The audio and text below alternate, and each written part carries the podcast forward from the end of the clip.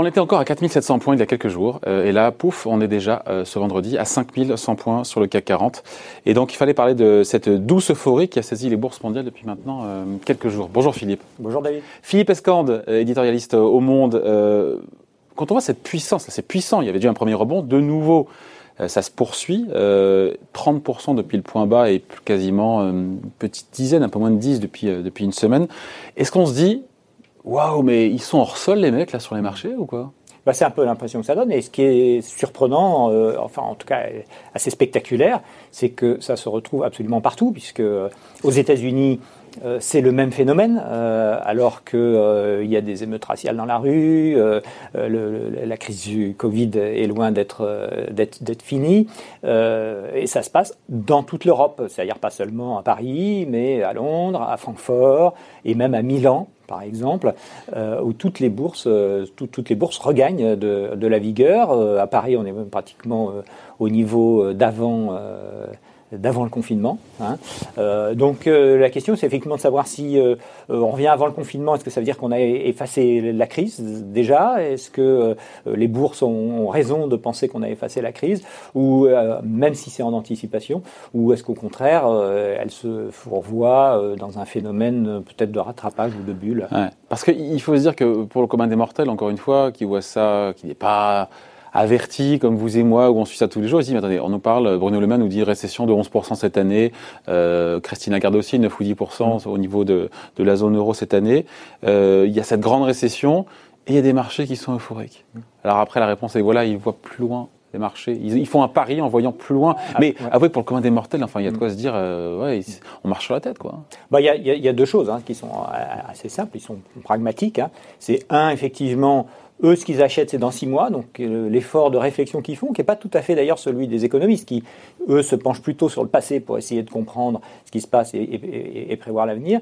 Eux, euh, ils sont sur l'anticipation. Dans six mois, euh, où est-ce qu'on en sera? Et donc là, en ce moment, ils donnent le signal qu'ils pensent que dans six mois, on, sera en, on sera en phase de croissance et que donc les actions des, des entreprises sont bonnes. Mais surtout, évidemment, la deuxième chose, c'est que c'est l'argent public. L'argent public afflue comme il n'a jamais afflué dans toute l'histoire de, de l'humanité.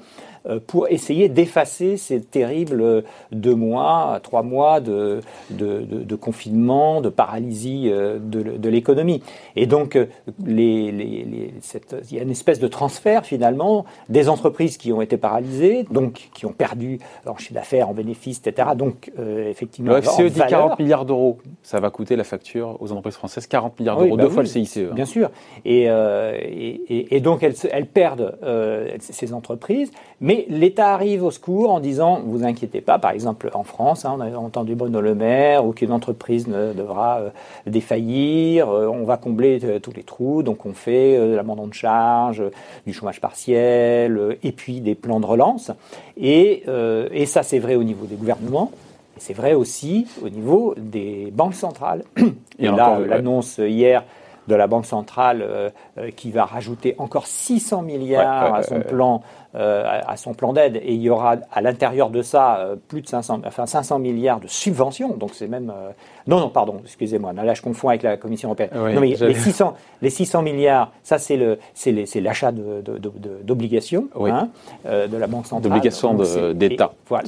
Voilà d'obligations souveraines et à cela s'ajoute un plan de relance de la Commission européenne qui, lui, voilà, j'y reviens, qui, lui, sera majoritairement sous forme de, subvention, qui va être discuté dans, dans deux semaines. Euh, et donc, il y a un peu ce truc à trois étages, l'étage des gouvernements. Et sur l'étage des gouvernements, il y a encore l'Allemagne aussi qui nous remet 130 milliards d'euros de plan de relance avec, euh, j'ai vu, baisse de TVA. Euh. Voilà, tout à fait. la France aussi a ses, a ses projets de relance. Donc, à la fois, on efface euh, on essaye en tout cas de minimiser, on n'efface pas, mais on essaye de minimiser euh, la, perte de, valeur euh, pour les entreprises du, du, confinement. Et en plus, on met en place un plan de relance. On a vu par exemple en France pour l'automobile, euh, mm. pour, pour, certains secteurs. Ah, ce sont les plans sectoriels, on attend encore en septembre. Tout, à fait. Un plan national. Voilà, tout à fait. Et, et, et, donc, comme par hasard, les valeurs qui montent aujourd'hui, c'est des valeurs qui ont été euh, massacrées parce qu'elles étaient à la paralysie totale. C'est Air France, c'est Renault, c'est PSA.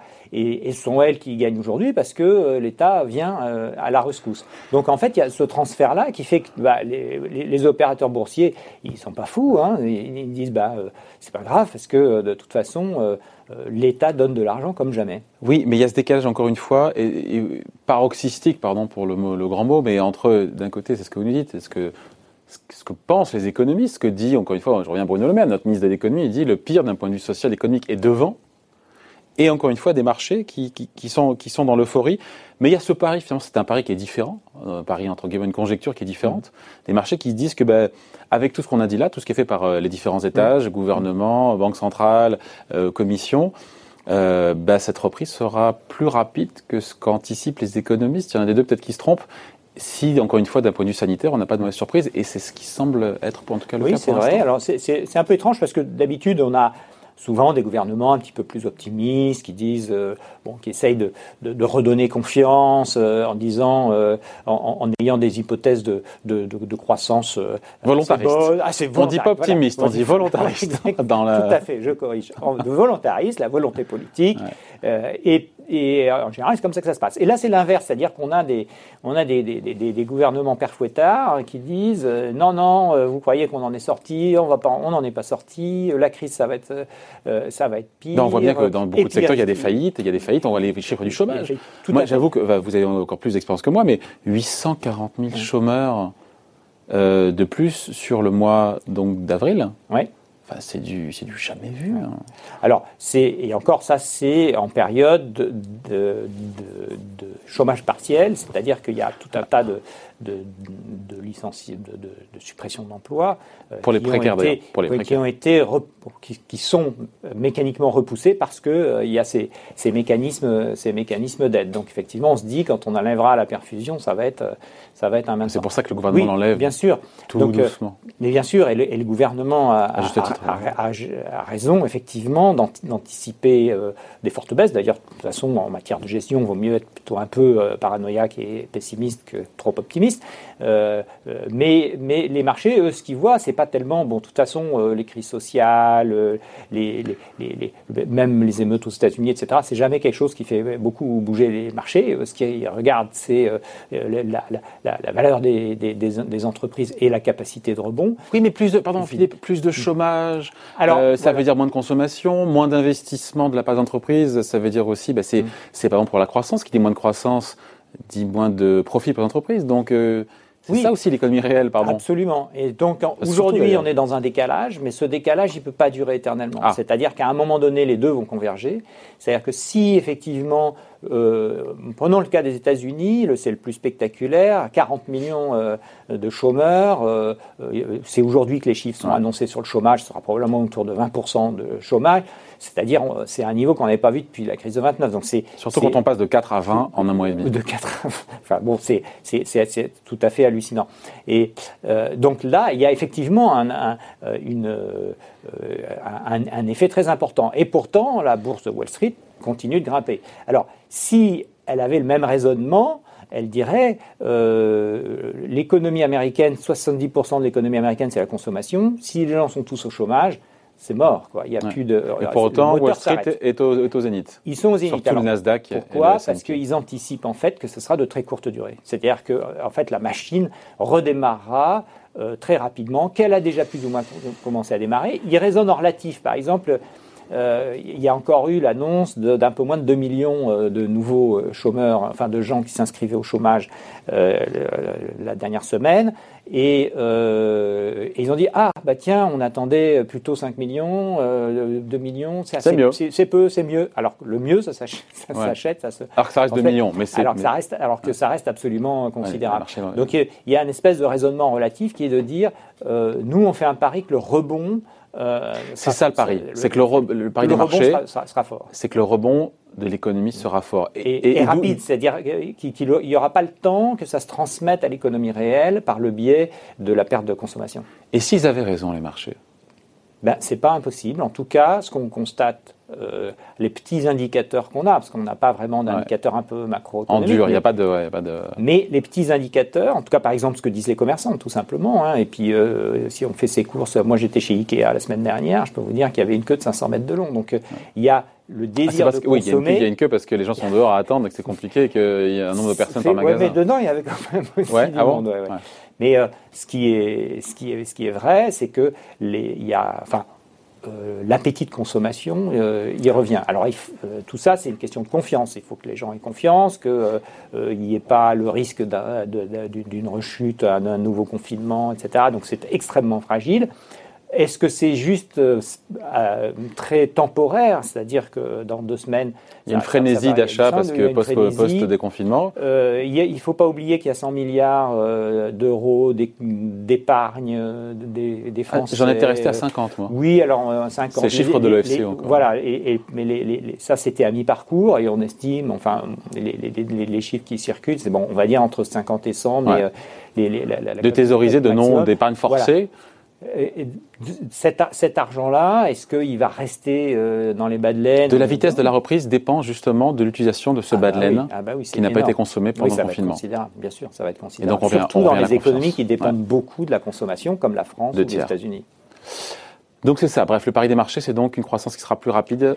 C'est oui, c'est ça. Alors vous savez, tout, l'alphabet qu'on fait, on a, évoqué, la reprise en V, euh, enfin en tout cas quelque chose qui qui, repartent fortement. Et pourtant, les pouvoirs politiques nous disent euh, le risque de beaucoup de faillites, encore une fois, à partir de septembre, quand on aura enlevé les béquilles et les aides, les aides d'État, et que, enfin, si encore une fois l'activité ne reprend pas assez rapidement. Oui. Et donc on y revient, on revient au sujet. Oui, oui, oui, absolument. Il y a, mais alors là, justement, c'est là qu'interviennent les plans de relance, c'est-à-dire que les plans de relance, ils sont là justement pour doper euh, l'économie en, en sortie de crise. Et euh, de la façon. Alors, il y a une question de quantité. la quantité est liée. Hein, euh, là, les, les, quelques 750 milliards de la Commission européenne pour son plan de relance, les, ce que font les États en s'endettant sur une base nationale, pour relancer la, la, machine. Donc la quantité y est. Après, comment est-ce qu'ils seront conçus, taillés Est-ce que tuyautés, comme on dit. Voilà. Est-ce qu'ils auront les est-ce qu'ils seront suffisamment bien dessinés, ces plans de relance, euh, pour euh, créer de l'activité, euh, faire repartir la machine mm. bah ça, on ne sait pas, on ne sait pas grand-chose. Avec tout, ça financé évidemment par la BCE, on le rappelle, mais en 30 secondes parce qu'il faut qu'on se quitte là-dessus, mais elle nous a remis une louche de 600 milliards d'euros. Elle a réarmé son bazooka monétaire, la BCE, avec 600 milliards de plus. Maintenant, on est en tout euh, depuis le début de la crise, elle nous met 1600 milliards d'euros sur la table pour acheter encore une fois, notamment les dettes souveraines des États, pour financer les plans de relance, les plans de soutien. Donc ça, c'est, on, on, rêvait de l'économie circulaire. La BCE l'a inventé. C'est, ah, un circuit fermé. Donc, donc la planche à billets tourne plus que, plus que jamais, plus qu'on ne l'aurait imaginé. Hein. Elle, elle, tourne tant et c'est que ça aussi les qui alimente, gens y croient. Et c'est, ouais, c'est ça qui alimente aussi la hausse des marchés, évidemment. Bien sûr. Voilà, et si les marchés avaient raison, tiens, dans cette euphorie euh, des bourses mondiales. Merci beaucoup, en tout cas, point de vue signé Philippe Escand, éditorialiste euh, au Monde. Merci Philippe. Merci David.